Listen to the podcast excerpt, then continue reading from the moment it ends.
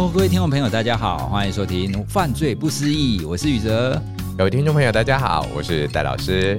其实我们常常会觉得说，哇，为什么会有这样子的一个案件？这个凶手真的是很可恶。可是呢，背后可能都会有一些他自己的故事。当然啦、啊，坏事不能做。可是呢，我们要更进一步的去了解他背后的这些心理历程以及他的脉络。今天呢，我们要讲的是几年前让众多动画宅为之心碎的一个案件。它就是日本京阿尼的纵火事件。哦，那京阿尼它是在京都的一个动画的，好像是一个住宅还是一个大楼？是，其实它是一个有点像是集合式住宅改装成的这种办公大楼。也就是说呢，它的这个防火啦，本身来讲呢，并不是像一般的那种公共建筑要求的那么那么的百分百啊，它可能也许做到百分之九十或九十五这样子，也没有到百分百。然后呢，其实金阿尼是大家对这个名称啦，昵称昵称叫金安，因为它叫 Kyoto Animation，那 Animation 就是动画，那 Kyoto 京都嘛啊，日文很喜欢搞这种简，就是两个字的头叫 Q 啊。你比方说日文的这个冷气就叫 Air 空，什么叫 Air 空对不对？Air Condition 那就 Air 空啊，对，他就是会挑这种头或者像是 Pasocon，大家都知道个人电脑 Personal Computer 就 Pasocon。那这 Q 阿尼事件呢，其实它是二零一九年发生的啊。其实这件事情发生之后呢，很快就已经更新了。更新什么呢？其实日本在那阵子的时候呢，在大阪也曾经发生过一个类似的案件呢，也就是呢，有这个病患啊不满医生对他的处置，比方说他可能病没有好的很全，自己身体也不太舒服，就到诊所放火。诶，我记得这个是不是也是精神科的诊所？对对对，没错。那也就是说呢，我今天有一些状况啊，比方说你今天是不是失眠，还是一些恐音症，什么都一直没有办法治愈。日本呢叫做身心疗科啦，哦，就是行星六卡。那这种身心疗科，其实在我们来讲，就是有点像是临床加咨商，然后又一点点可能会有一些镇静剂啦、药物配给的一个医院。但那个医院其实，在大阪，它是一个呃，也就是说医生风评也很好。所以那阵子呢，很奇特的案件就发生，他们都会选择在这种大楼啦，或者是人出入的唯一出入口。然后呢，做比方说丢掷式的放火的非常危险的公共危险行为，但是这个就很吊诡了哈，因为这两个加害者他在放火的时候呢，自己其实都受伤了，因为火坦白讲嘛，很难有人能够百分百的控制了啊。那他们绝对不是专业的哦，所以呢，其实这两个人都受伤了。当然，在律师方面就可以主张说，我没有特定杀意呀，对不对？你看我自己都受伤，搞不好这是意外或什么什么之类。那这种在后面的攻防，我们先不论的情况之下呢？其实这两种，因为它都是在这种人们比较容易放下戒备、以为安全呐，比方说像医院或自己的工作环境，通常就是一个门出入这样子啊，然后被火给阻挡以后，造成重大的伤害。那这京都动画事件的死伤呢，就是日本二次大战战后呢单一犯罪案件就更新记录了啊。那我们知道了呢，其实它的死亡人数呢，大概就三十几位啊，单一事件三十六啊，很难以想象。我们台湾没有到放火事件啊，我们放火事件印象中比较有的大喜事事件啊，那那个其实是有点像是大楼旁边的摩托车放火，然后呢烧进去啊，对，或者高雄之前的国际城，那个也是呢把香灰什么倒在垃圾桶里面，然后垃圾桶引燃以后转动大楼烧起来的。所以单一有放火目的的放火这种犯罪案件，台湾其实还不是那么的多，但是呢火这种东西水火无情啊，一旦造成伤害就很大。对，其实金阿尼这个事件呢、啊，我当时印象非常深刻，因为有的时候我们会看动画嘛，嗯，它好像因为这个事件，很多的知名的动画都停更还是停摆，对，对，因为很多动画师就是在那一栋建筑里面嘛，所以我相信，如果听众朋友你是在有在追这种日本动画的，你一定会听过这个事件。今天你特地要把金阿尼的这个事件挑出来谈，那是不是它有什么新的发展，或者是这个加害人？他有什么样子的心路历程呢？二零一九年案件发生之后呢，因为当事人呢，我们叫做青叶真司，当时他是四十一岁。各位，如果我们今天有听友，您也是差不多三十尾到四十初的话呢，在职场上或者已经就业的男性，三十尾巴到四十初，其实是我们叫做力量最足够的时候，也最有前景、最有展望的时候啊。可能还没有很大很大的收益，或者是说呢，成果可能不是很丰富。但是呢，成功就在眼前的那种年纪啊，所以呢，青叶真司当时他在做这件事情之前的时候，他也并不是那种愤世嫉俗型的人类。重点就来了，其实他跟京都动画公司就 KyoAni 呢本身曾经有过一次的互动。这个互动呢，是他寄出了他的作品，这个故事作品他寄的呢其实是小说。京都动画公司说：“哎，这是我想的故事，我的小说，我来应征你们的。比方说像脚本，这个就出现问题点了。什么意思呢？小说跟脚本这两个中间是有差异的。对，小说就是故事平铺直叙把它写出来，你的心情，你什么都可以写进去。脚本的话呢，你可能要交代它的分镜，比方说现在是在哪个场景拍的。”哎，现在这两个主角之间要交流的是怎样的一些情绪？在脚本里面，你就要必须要有这种可以影像化的写法。那那时候呢，人家是应征说，哎，欢迎你给我脚本或剧本。那你把小说给我，想必来讲就跟他没哈了，然后就少一步嘛。这一位青叶先生，他的小说在初选，也就是资格审就没有了，有点像我们在写硕博士论文的时候，计划口试就没过那个概念了啊。根本就不用搞到口试那一关。好，当事件发生之后，他的主张是说呢，京都动画公司剽窃我的小说。他的逻辑是说，你拿我的小说，最后形成你的脚本跟剧本，但是京都公司那边就是没有这样子的一个小说。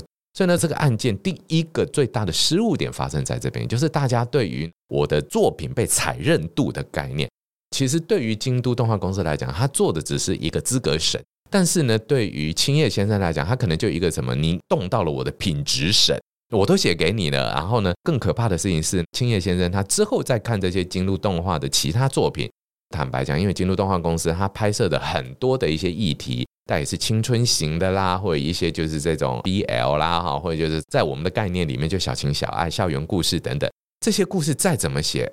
不脱如此啊！我们这坦白讲哈，你以台湾来讲，这个那些年我们追的女孩，然后再到这个小幸运，对不对？好，类似这些东西呢，大约就是如此。反过来，最多就是那些年我们追的男孩嘛，再来就是那些年我们追的男女孩嘛，不然还有什么呢？啊，所以呢，换个角度上面来讲，差不了太多了。所以你如果真的要去讲的时候呢，他就会觉得你的这一趴有我的影子，你的这个景有我的概念。你的这句台词我可能讲得到，举例啊，我爱你，那我爱你哪一部爱情电影里没有我爱你？类似这种概念。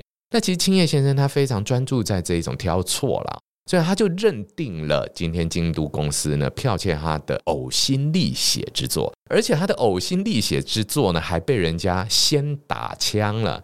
有时候你说我很烂，你不用，那不用就不要用，那你就让我还可以其他地方发表。他竟然又把他好像有一点点类似的东西出来。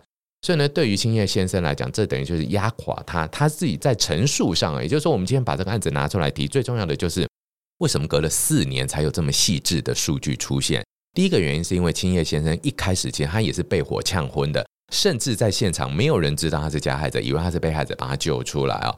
所以呢，他也是花了很多的时间跟耗费医疗资源之后呢，然后把他救活了。他现在呢，虽然可以表达清楚的意识，但其实他本身喉咙是被呛伤的。那身上也有一些烧伤啊，或者是熏过的这样子的一个痕迹，其实那种东西都还是会留伤疤。所以呢，隔了四年，最重要的是三十六人的死亡，三十四人的轻重伤啊。那死亡的我们没有办法问，一定要一句一句的解剖去了解死因，比方他是呛死的、烧死的，还是怎么样的状况。然后呢，三十四人当然就是当事人了啊。那在这么缜密的一个日本的调查之下，很难得日本隔这么久才有所谓的出公判啊，也就是说呢，把这些调查的结果公诸于世。那在调查结果里面呢，没有想到在日本的媒体还有在公布的调查书中呢，写到的这句话，这一句话呢，就成为我们今天可以跟各位听众朋友们探讨的一个议题。他就讲说呢，包括莫那尼莫那伊的，我已经一无所有了，所以我何妨呢？哇的这个概念哈，所以呢，其实日本呢，也因为这个我已经一无所有了的这一句话呢，给这样的一个犯罪案件或者这样的一个犯罪现象呢，冠上了一个叫做绝望杀人。在直播上资金呢，在日文呢，“绝望”这两个字是很重的。对，在台湾当然“绝望”也不是一个很轻的字眼了啊。那但是我们中文讲“绝望”哈，我觉得有一点点没有办法进到中文的感受。中文比较适合的可能是自弃式的杀人，或自暴自弃式的杀人，会比较跟中文能够挂得上。那日文的直直播“绝望”就是已经我未来都没有了，那我怕你干嘛？我就是要做点什么的这种杀人案件。那这种杀人案件，其实在世界各国的犯罪史上都会有，因为呢，这些人到底要什么？这种逻辑呢，也并不是我们一般人可以去思考的啊。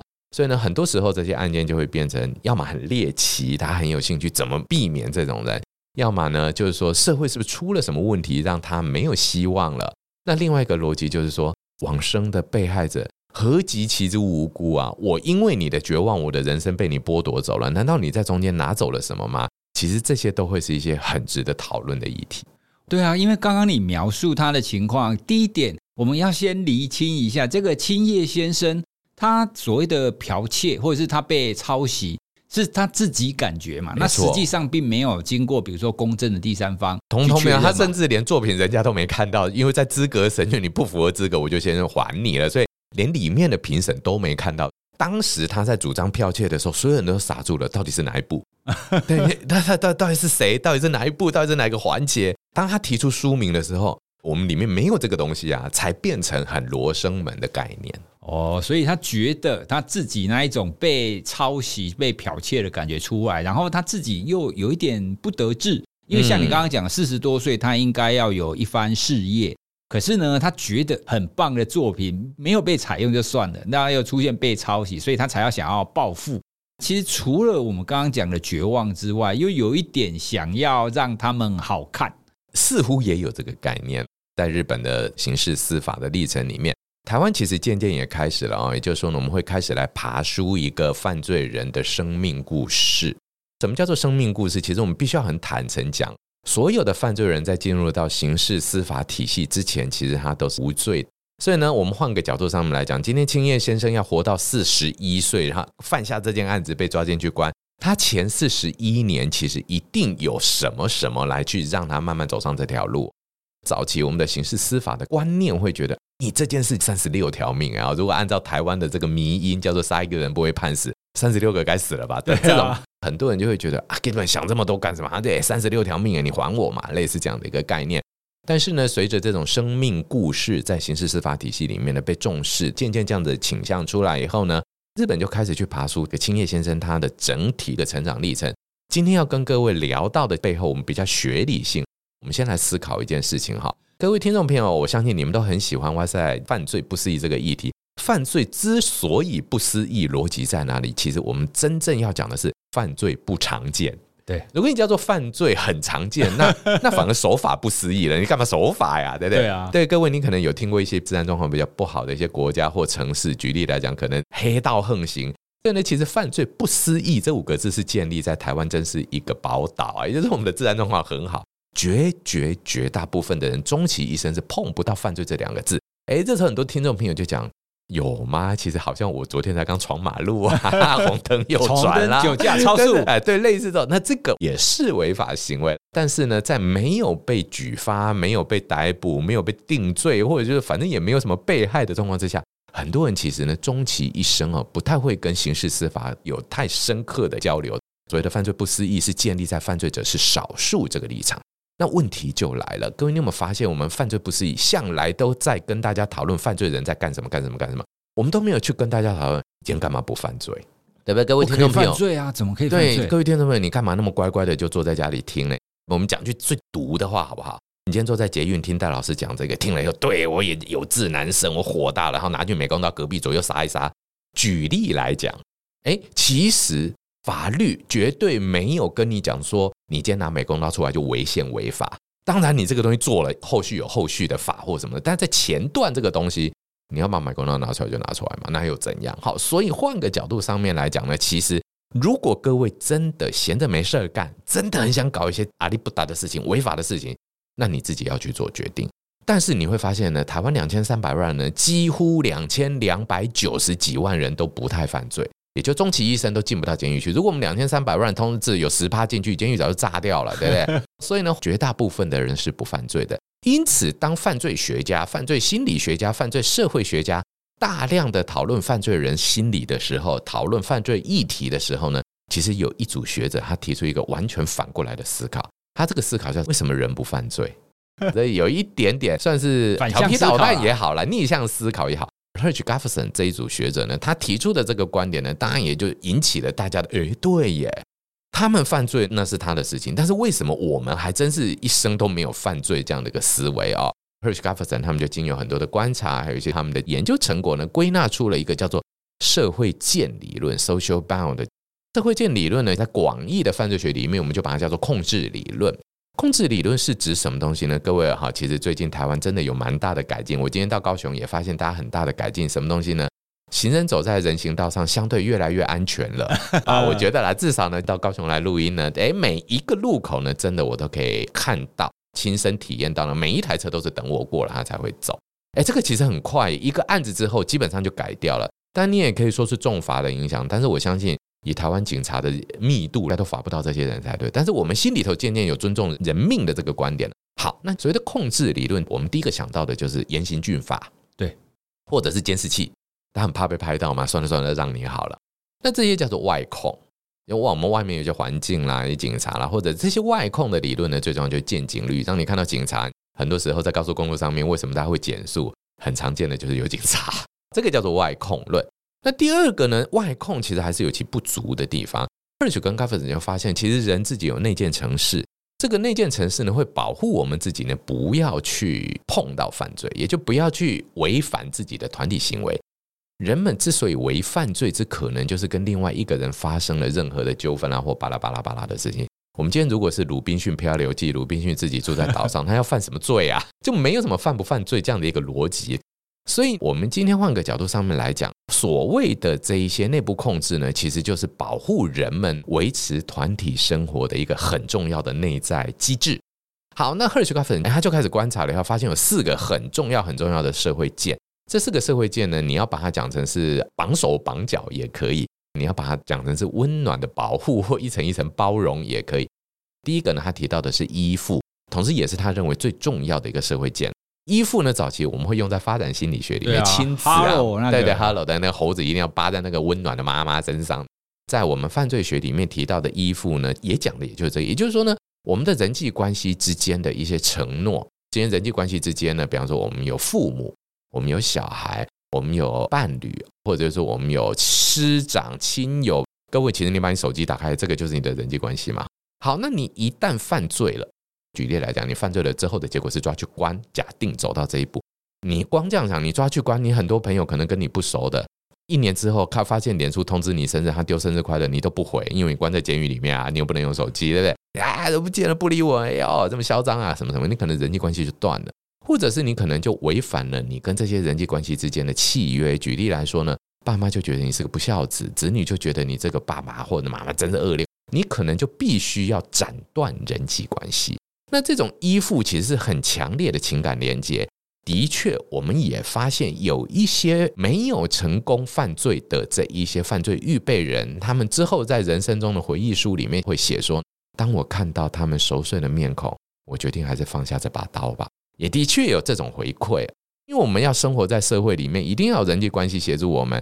那你做了这一些违法的事情，就自己砍自己的脚，把人际关系都毁了，那你就没办法生存了。所以呢，基本上我们就会保护自己，不要去犯罪。所以你这样的意思就是说，如果我有很好的人际的连接，嗯，我为了想要跟这些我心爱的人可以长久相处下去，所以我就不会犯罪。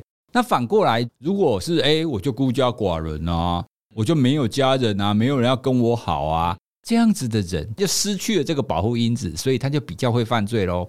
应该没有到因为跟所以，但是呢，这绝对会是有正相关的一件事情。因此呢，我们就拿 Q 阿尼金阿尼的这样的一件案件呢，其实青叶先生，也就是这个 Q 阿尼的，目前还是叫做嫌疑人的身份。他本身来讲，在四十一岁哦，然后呢，工作不是很顺利呢，然后呢，他的稿件被退稿。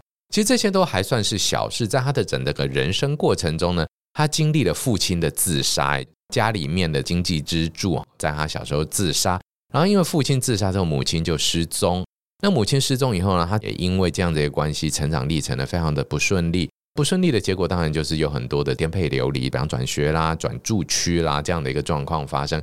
那各位都知道呢，其实小时候的一些人际关系，如果你是稳定的在某个学校一直念书的话，这些人际关系到了长大回味起来，哎，大家一起喝杯酒啊，烤个肉，心情都很好。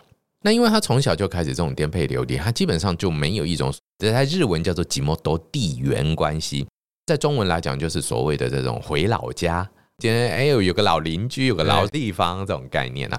各位不要笑“老”这个字哦，老邻居、老地方、老家这三个字真的是很强力的犯罪的保护因子。但是也有另外一套说法了，老邻居、老家跟老环、老房子啦、老地方也是犯罪的促进因子。什么意思呢？因为你那里比较熟嘛，我们也会发现，像台湾之前不是有那个水上的弃尸案，有没有？杀头案弃尸，也因为那个加害者曾经在嘉义空军基地当兵，在水上出没过，他知道那个地方有一间厕所很符合他的。哎，那个有趣咯，不是隐秘哦。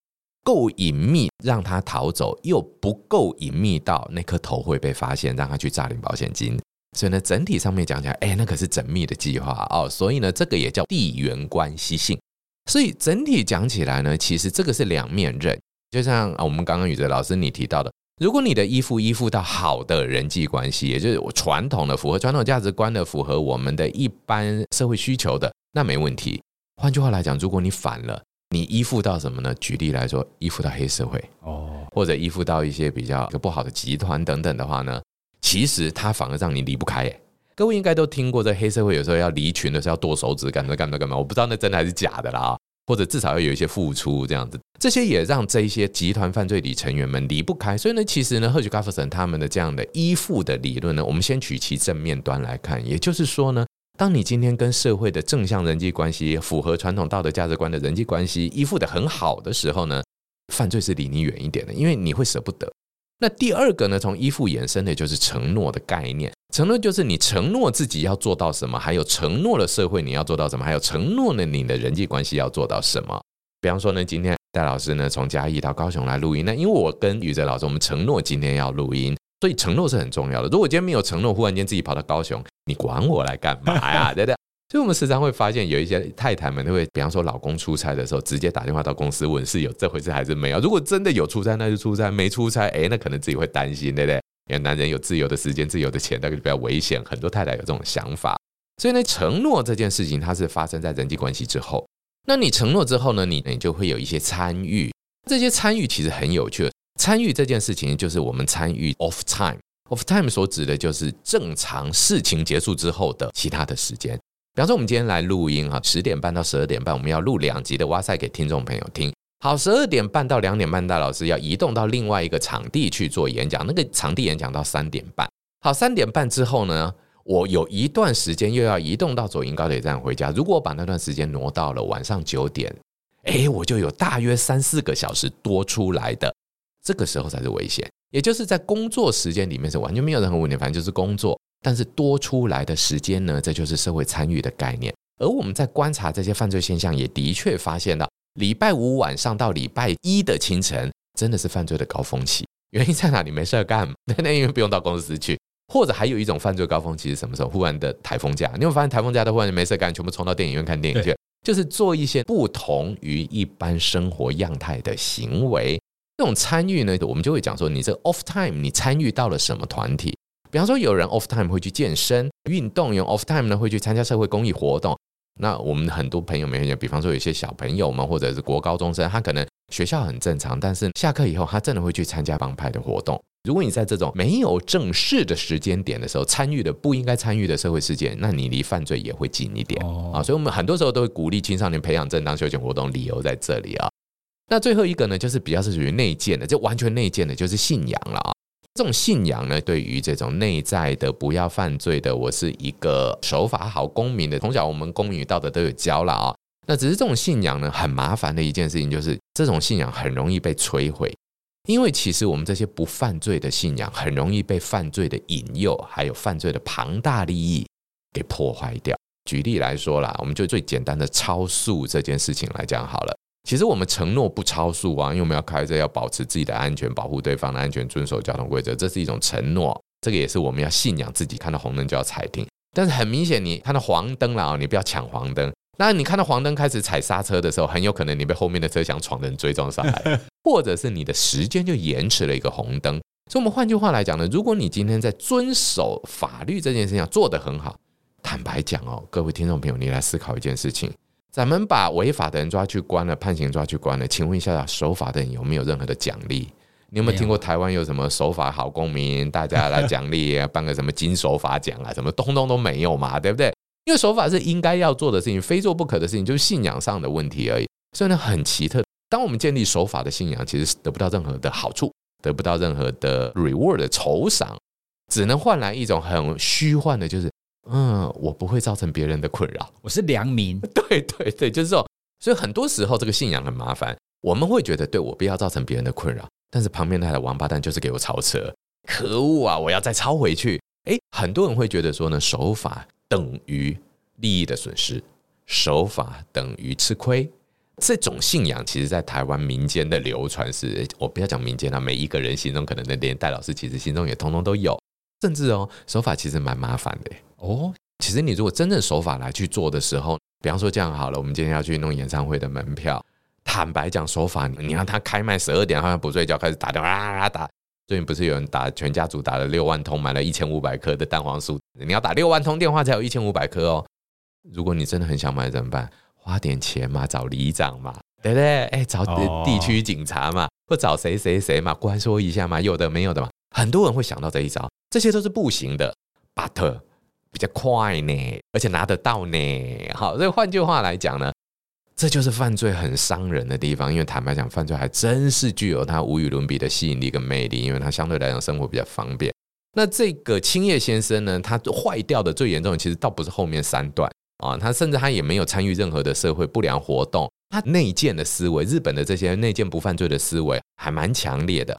你要这样想，他在四十一岁之前还可以写小说去投，代表他也是希望自己成功的。对，但是最重要的那个叫做依附。当我一无所有的时候，我还需要担心什么失去吗？这个部分是人们很害怕的。你们会发现呢，刚刚提到的四种社会间的失去，这种恐慌、这种恐惧，会让我们呢不要犯罪。所以其实不是四个社会键把我们绑住，而是我们害怕失去四个社会键而让我们不犯罪。但是如果当你今天这四个社会键都已经没有了，你还有什么可以不见的？连名声也没有了，你建议就破坏殆尽了。大家也知道，今年五月多六月的时候，是不是有那个 Me Too 事件？其中有一位当事人就疯狂大爆料，核弹级大爆料。他的逻辑就是：我没有了，为什么要让你有？对。当我都已经走上这条路的时候，大家一起来吧，毁了吧，我们就把最烂的一面全部呈现吧。其实这种心态我们是可以体会的。诶，虽然你说它后面三个保护键好像没有出现什么太大的异常，是，但我觉得还是多多少少有影响。诶，比方说，像刚刚你有提到，如果大家都守法的情况底下，它就有一点类似，反正我已经一无所有了嘛，然后我就把大家都拖下水。因为它的概念就是，你明明也有犯错，或是你明明也没有那么好的，对这种概念，你没有那么好，为什么你没有受到惩罚？对，而且还卖的那么好，对不对？今还是那个日本第一动画。对啊，而且在前面你有谈到关于承诺的部分嘛？从你刚刚去描述他的情况，他就很像是我期许我可以做到，可能是投了这个小说。然后我应该要被接受，然后飞黄腾达，对对会。可是就是你不接受，然后承诺他自己以为的目标，他也没有做到。然后再加上他本来的人际的依附，其实也已经不好了嘛。没错。所以虽然你刚刚讲后面三个没有很明显他有问题，但因为第一个的依附已经不好了。对，所以后面其实多多少少都开始会有减损嘛。嗯，真的，宇哲老师你讲的很对，我们就会发现呢，依附出问题之后，他后续的失落是很多的，他会很多东西就漏着，一直流掉。那也就是说呢，其实依附带给我们的不只是人际关系上面的问题，其实很多时候大家都知道，人生需要贵人，贵人本身来讲就是一种利益依附啦，就算没有利益哈，至少也是一个情绪情感上面的依附。所以呢，当依附有任何一点点破口的时候，其实我们都会认为，对于在团体生活中生活的人，或者在人际关系里面生活才能活下去的，我们叫做现代团体人来讲的话呢，其实伤害都是很大的。像 Kyoani 这样的案件哦，随着时代的渐渐转变，渐渐转变，一路下来，其实我们最近有很多名词啊，也有很多案件在，比方说夫妻没有生小孩，最后他的遗产要跟谁分啊？怎么怎么？最近吵得很凶，是不是要跟叔叔分房子啊？怎么怎么？很多这些议题啊，其实这些都是呢，目前的社会形态跟契约概念跟依附关系呢，还没有走到人们已经发展出来的依附关系里面。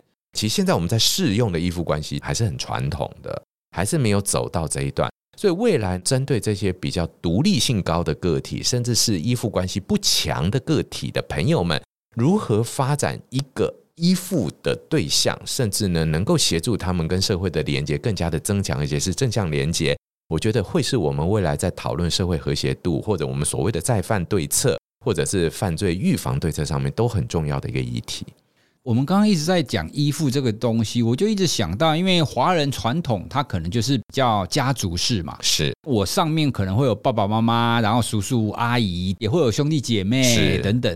那这个我们现代人可能会觉得说，哦，这样很麻烦啊，那大家族啊，每次过年压力都很大，对啊，所以我们现代我们都会不喜欢家族的人际关系。是，可是从刚刚的描述，其实这样子对我们所谓的手法来讲，其实我们也不要讲手法啦，其实人际它本身就是我们的很多，不管是心理健康也好，或者是犯罪，它其实都是一个类似保护因子的存在。是的。所以，我们好像是走到了一个我们不要以前家族是那么复杂，好像要走向就是可以自我。可是，当你可以自我，如果我们又推到另外一个极端，就像那个青叶先生一样，虽然青叶先生他不是自愿的啦，哦，他可能是因为从小爸爸妈妈可能都离开，可是真的到那种情况，也确实会变成是他没有这种人际的保护键。所以比较容易就会落入那一种惊拍楼的这个地步。其实哈，人际保护键几个重要的功能啊，第一个叫做人际刹车的功能。